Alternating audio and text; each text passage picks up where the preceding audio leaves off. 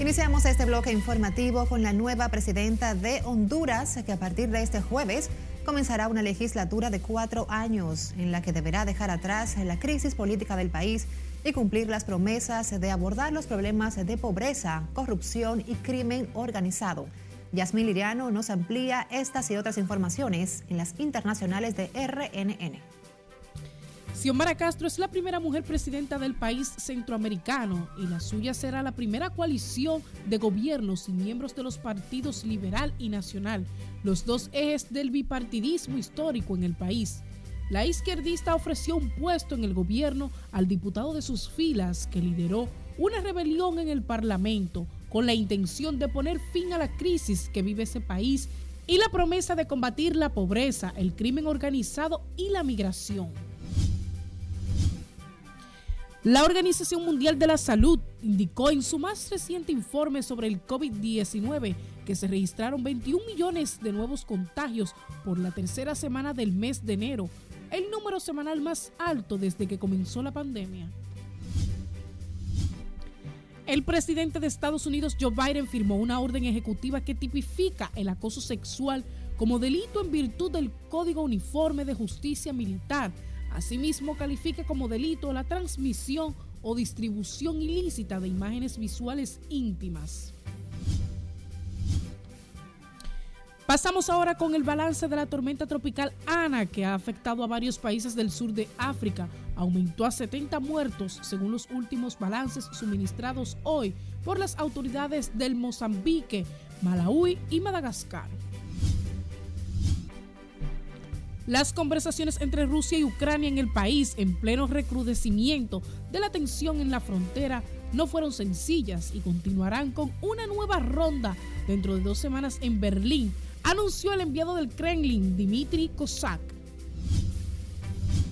Los cuerpos de dos personas decapitadas junto a mensajes intimidatorios atribuidos al cartel de Jalisco Nueva Generación fueron hallados en el estado mexicano de Oaxaca, informaron medios locales. Y escuche esto, un jubilado del municipio de Tianjin, en el norte de China, construyó una pista para hockey sobre hielo en la terraza de su casa para transmitirle la pasión por los deportes invernales a su nieto en medio del confinamiento por el coronavirus. El hombre de 66 años cree que el hockey sobre hielo ayuda a formar en los niños el sentido de la valentía y la tenacidad, ya que enseña a levantarse y a seguir adelante aún tras una dura caída en las internacionales Yasmín Liriano. Regresamos al plano local con el coordinador de la Mesa para las Migraciones. Favoreció hoy el anuncio del director de Migración de que la mano de obra haitiana será registrada con un estatus de trabajador temporario no residente. William Champentier dijo que esto es un reconocimiento al aporte que realizan los haitianos a la economía nacional. Nosotros entendemos que es un paso bastante importante y que va a contribuir a que los miles de inmigrantes que trabajan en diferentes áreas, construcción, agrícola ah, eh, y otros sectores en la economía dominicana, pueden tener un estatus legal en la República Dominicana. El director de Migración, Enrique García, anunció un plan de registro que otorgará un estatus migratorio de trabajador temporal a los haitianos ilegales en el país que se renovará anual. Otra información, la pastora Rosy Guzmán, imputada en la operación Coral, volvió a los tribunales, pero esta vez en busca de que la primera sala de la Corte de Apelación del Distrito Nacional ordene una, a uno de sus clientes el pago de casi dos millones de pesos que les adeudan. Según el abogado de la pastora, se trata de un cheque sin fondos que la señora Jessica Esther Madera le giró a la hoy acusada de corrupción. Eh, eh, se trata de un cheque que emitió la imputada Jessica Esther Madera Madera en, en favor de Rosy Guzmán Sánchez, cuyo cheque eh, no tenía fondo debido a que fue emitido después de haber cerrado la cuenta la señora Esther Madera Madera. La pastora, una de los principales implicados en la operación Coral, junto al mayor general Adam Cáceres, fue trasladada este jueves a la corte en calidad de víctima de una supuesta estafa por casi dos millones de pesos que habría prestado a la señora Jessica Madera. El Instituto Nacional de Bienestar Estudiantil solicitó hoy a la Cámara de Cuentas realizar una auditoría a esta institución durante el 16 de agosto del 2016 a noviembre del 2021. La institución informó que estas acciones están encaminadas a transparentar los procesos administrativos y fortalecer los programas diseñados en beneficio de los estudiantes. Actualmente, la Dirección General de Contrataciones Públicas realiza una investigación junto a la Unidad Antifraude de la Contraloría General de la República, que arrojó indicios penales en pasadas gestiones del INAVIE. El frente, en tanto el Frente Amplio y el Bloque Popular Jesús Adón convocó a una movilización para el próximo domingo en reclamo de la recuperación del dinero robado a través de la corrupción. Además, exigen mayores garantías a la no privatización de la termoeléctrica Punta Catalina, pese a que el gobierno ha asegurado que las plantas a carbón seguirán siendo un bien del Estado. De expresar, manifestar una determinación de lucha en defensa del patrimonio público. Lo que pasa con el tema de Punta Catalina tiene que quedar absolutamente claro que es un patrimonio público y que no solo porque lo expresen los funcionarios públicos, sino porque cuando se lee el documento quede claro. Lo que pasa con el tema del fideicomiso es que ese comité tiene poderes tan anchos como el mar. Al hacer la convocatoria en una rueda de prensa, María Teresa Cabrera reiteró su confianza en el Ministerio Público, aunque exigió que continúen apresando a los acusados de corrupción en las últimas dos décadas. El coronel Elías Marte Palavé, acusado de extraer de forma ilegal material de agregados en una mina ubicada cerca del río Jaina. Fue suspendido este jueves por la Policía Nacional. El mayor general Eduardo Alberto Ten dispuso una investigación interna sobre el accionar del coronel e insistió que no permitirá que agentes de la institución violen la ley y menos del medio ambiente. Indicó que los agentes están para servir y proteger al ciudadano y sus bienes materiales. La suspensión del coronel Palavé surge luego de que el Ministerio de Medio Ambiente formalizara una querella en su contra por la extracción ilegal de arena del río Jaina. Cambiemos de tema. Los hospitales COVID en el Distrito Nacional y del Gran Santo Domingo comienzan a presentar una disminución tras un significativo descenso en los ingresos por el virus, luego de más de tres semanas trabajando a toda capacidad por el rebrote de la variante Omicron. Margaret Ramírez tiene la historia. Ya gracias a Dios hemos notado un descenso tanto en el número de casos de pacientes ingresados como también en, los pacientes que venían demandando la prueba de PCR y antígeno. Los médicos han comenzado a sentir un ligero respiro tras la baja en los ingresos de los afectados por la COVID-19. En centros como el Moscoso Puello, solo 13 pacientes permanecen ingresados, cuatro en cuidados intensivos, la mayoría son envejecientes con comorbilidad. aclarar que la mayoría de estos pacientes que estamos recibiendo son pacientes mayores de 70 años de edad. Esta variante ha golpeado un poquito más fuerte a los envejecientes de nuestro país. En medio de la angustia, los familiares de pacientes que llevan entre 4 y 5 días ingresados esperan por noticias alentadoras. Estar entubado, solamente hay que tener esperanza en Dios de que el paciente va a salir vivo de ahí. Eso es lo único que se quiere tener la esperanza en Dios primero. En estos hospitales ha bajado la demanda de pruebas para detectar el virus. Sin embargo, ha aumentado la afluencia de personas en la víspera de entrada en vigencia de la exigencia de la tarjeta con tres dosis. La juventud principalmente eh, está muy, ¿cómo te digo?, muy liberal, porque tú ves las agrupaciones no se cuidan, no tienen mascarilla, entonces ellos se contagian y llevan a la casa entonces el virus. Le pido a todo el mundo que se vacunen y que tomen carta en el asunto, que esto está difícil. La quinta ola del virus provocó el aumento de ingresos que saturaron las salas de internamiento de casos asociados a la variante Omicron. Hoy han llegado noticias más alentadoras en las unidades de COVID. Margaret Ramírez, RNN.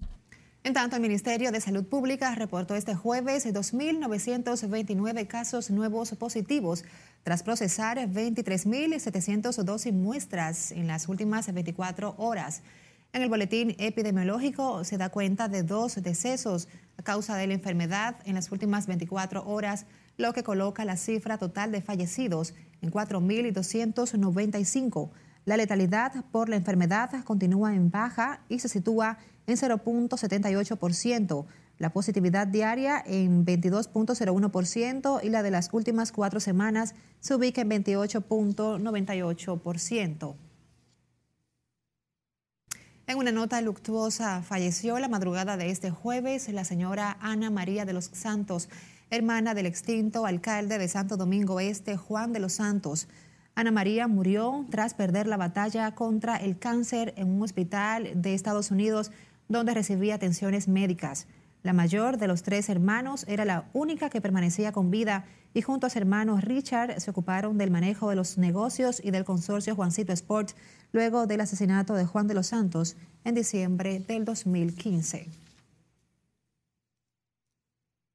Cambiemos de tema. La dirigente del PRM, Josefa Castillo, aseguró este jueves que todo está listo para la celebración de la convención de esa organización, destacando que ese proceso se llegó en base al consenso. Castillo expresó que la constitución no inhabilita al presidente Luis Abinader para que opte por la reelección. De hecho, eso es nada más que una formalidad porque nuestros estatutos pues tenemos que modificarlo, pero no necesariamente para eso. No es la intención porque es obvio que ningún estatuto ni ninguna resolución está por encima de lo que dice la Constitución de la República. También superintendente de seguros habló luego de participar en una misa por el aniversario del INAIPI en la Catedral Primada de América. Vamos ahora a Santiago. Allí son capacitados empleados de los ayuntamientos para que realicen un manejo eficiente y transparente de los recursos públicos. El encuentro cuenta con la participación de varias instituciones y tiene como objetivo velar por la transparencia y el buen uso de los recursos públicos en los ayuntamientos. Y por eso estamos haciendo esta actividad, para motivar, para sensibilizar, para que se mejore. en lo que tiene que ver con la evidencia que tiene que ser presentada sobre estos aspectos del presupuesto, de la planificación, de la política de género y de la política municipal. Desempeñar mejor el papel que están eh, jugando en el tema de los servicios públicos y eh, sobre todo en el tema de recaudaciones por servicios públicos, porque las recaudaciones por servicios públicos son muy, muy pocas en los ayuntamientos. El objetivo de este encuentro, de acuerdo a los organizadores, es el de además incrementar acciones que puedan fortalecer los gobiernos locales.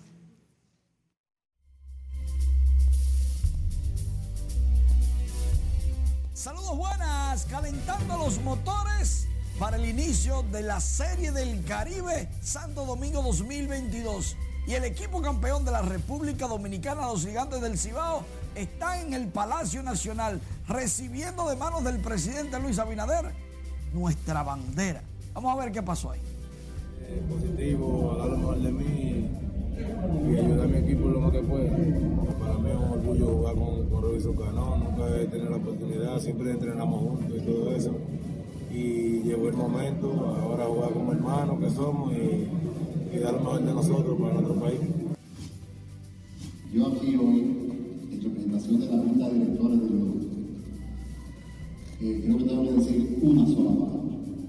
Y esa palabra, presidente, es gracias. Gracias a usted por ser el, el timonel de este proyecto. Su atinada decisión en la temporada pasada de apoyar a Lidón a que nuestro país no se quedara sin pelota a pesar de la pandemia que nos afectaba, ha dado su fruto.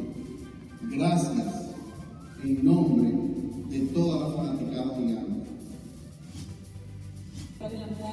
Y luego de varios discursos breves, Moisés Sierra se robó el show representando a los peloteros.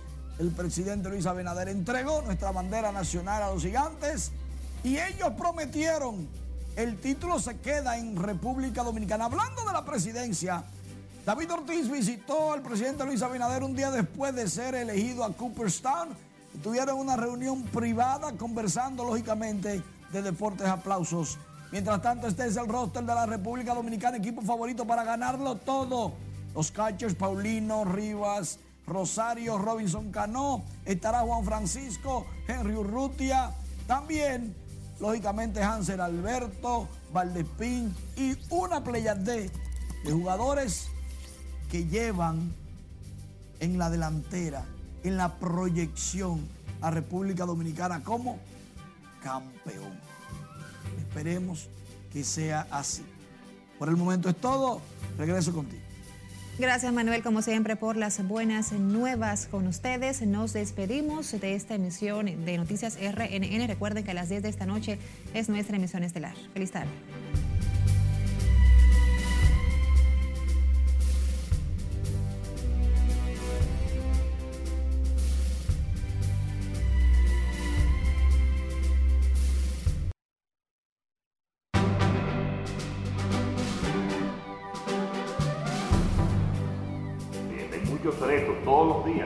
Aparecen situaciones en todos los órdenes. Presidente reconoce precios de la comida han aumentado y anuncia medidas para mitigar la situación. Consejo Económico y Social favorece fideicomiso, se discuta en comisión del pacto eléctrico. Fideicomiso de Punta Catalina enfrenta a congresistas y ambientalistas y la Policía Nacional suspende al coronel Palabé por violación a la ley de medio ambiente.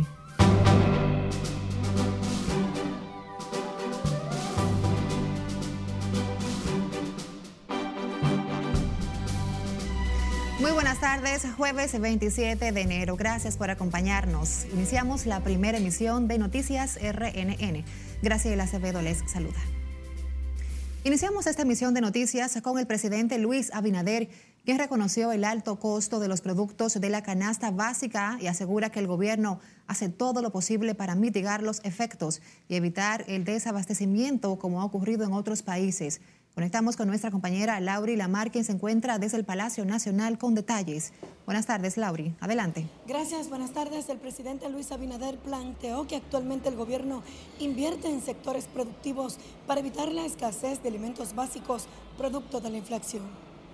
Eh, nosotros estaremos actuando cada día para mitigar cualquier inflación. Al encabezar una rueda de prensa este jueves en el Palacio Nacional para presentar los resultados en el sector agrícola, el mandatario detalló los esfuerzos que hace el gobierno para enfrentar los costos de los alimentos. Eso no quiere decir que no tenemos, y con esto concluye, eso no quiere decir que no hay retos pendientes, hay muchos retos, todos los días aparecen situaciones en todos los órdenes que tenemos que solucionar. Lo que hay un gobierno que estamos pendientes de esos de cualquier tema, de cualquier solución, también viendo oportunidades para entonces poder nosotros avanzar. Mientras que el ministro de Agricultura, Alimber Cruz, explicó que se trabaja en aumentar la producción local y el apoyo del gobierno a ese sector. La comercialización, un apoyo importante a la producción. Nosotros nos reunimos todos los lunes. Presidente quiso que se integraran al sector agropecuario INAVIE, comedores económicos, INESPRE, Merca Santo Domingo, INAIPI y todas las instituciones del sector que tienen una buena distribución y que compran productos agrícolas para que eso vaya en apoyo directamente a, los productores y no como se hacía antes. En tanto que el director del Instituto de Estabilización de Precios, Iván Hernández, dijo que continuarán con los operativos con productos a bajo costo en sectores vulnerables, principalmente aquellas zonas donde la institución no tenía presencia. El presidente Abinader también adelantó que se aumentaron 1.200 millones de pesos en el presupuesto del Plan Social de la Presidencia para mitigar la situación. De mi parte es todo retorno al estudio. Gracias por los detalles, Lauri Lamar, desde la Casa de Gobierno. Cambiemos el rumbo de las noticias. Y es que la Comisión de Hacienda de la Cámara de Diputados aseguró que el contrato del fideicomiso de Punta Catalina fue aprobado con el voto de los congresistas del PLD y la Fuerza del Pueblo, por lo que calificó como una irresponsabilidad las críticas de esas organizaciones. Conectamos ahora con Nelson Mateo, quien tiene los detalles desde el Congreso. Las críticas al fideicomiso que hacen el PLD y la Fuerza del Pueblo no tienen sentido, de acuerdo al presidente de la Comisión de Hacienda de la Cámara de Diputados, que tuvo a su cargo la discusión y el informe favorable de la propuesta. Bueno, lo que diga el PLD y la Fuerza del Pueblo es un tema político y todos lo sabemos, porque el contrato estuvo aquí, estuvo en comisiones, sus congresistas lo vieron, se analizaron e inclusive al PLD ellos nos pidieron a nosotros que por favor le permitieran eh, ver con el comité político el contrato. Sin embargo, estos ambientalistas organizados depositaron una instancia ante el Senado en busca de detener el proyecto, ahora pendiente de su conocimiento en la Cámara Alta a partir de la próxima legislatura. Lo que busca esta instancia es que el Senado, como ya se le sometió, que lo rechace. Porque no estamos de acuerdo con el fideicomiso, porque esto no va a solucionar en nada, porque de aprobarse ese fideicomiso, Punta Catalina no va a ser convertida a gas natural que es lo que nosotros estamos exigiéndole a nuestro querido presidente. Criticaron que el Comité Técnico del Fideicomiso para la Administración de la Termoeléctrica todos sean del sector privado. Se han construido muchas, eh, muchas cosas que tendrá el gobierno que explicarlas y el gobierno que le conviene explicarlas. La Comisión de Hacienda de los Diputados insiste en que el fideicomiso no lesiona los intereses del Estado. Han estado hablando de los 30 años de, que, tienen eh, que tienen las autoridades que supuestamente van a estar ahí si se aprueba el contrato. Eso es mentira.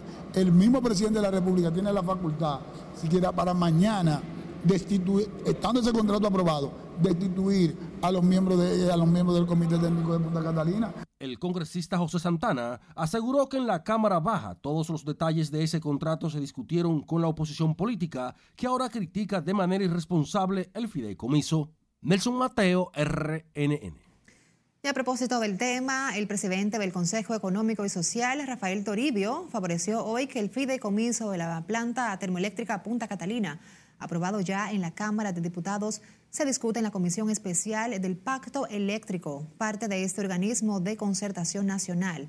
Margaret Ramírez se tiene los detalles en directo y nos cuenta que este jueves quedó instalada la mesa de transformación digital. Adelante, Margaret.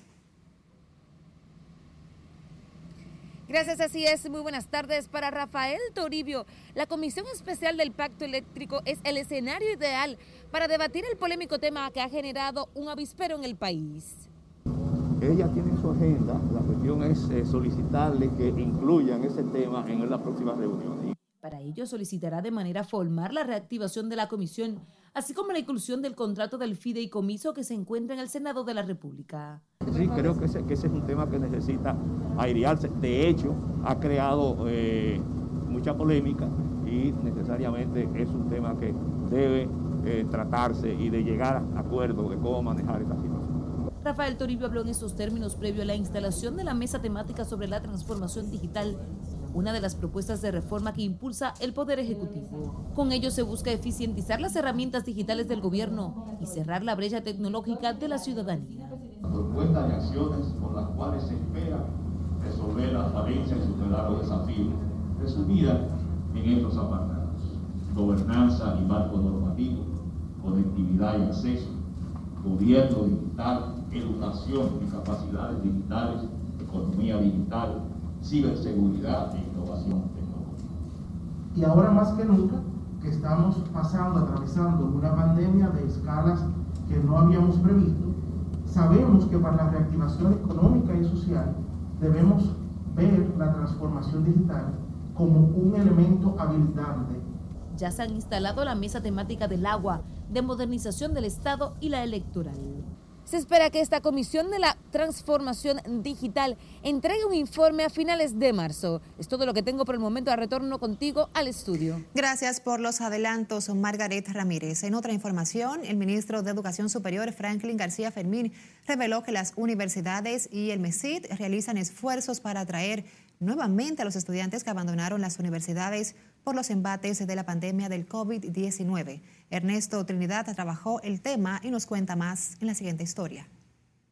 El titular del MESI informó que la deserción universitaria se situaba en un 38%, se ha reducido a un 28% y que en prepandemia estos números rondaban un 12 o un 14%. Cuando hablamos de deserción, no quiere decir que es la partida definitiva de un... Es que algunos estudiantes salen un semestre y regresan el próximo semestre y a veces se toman dos, tres, cuatro semestres y hay universidades que tienen que hacer lo que le llaman eh, reingreso.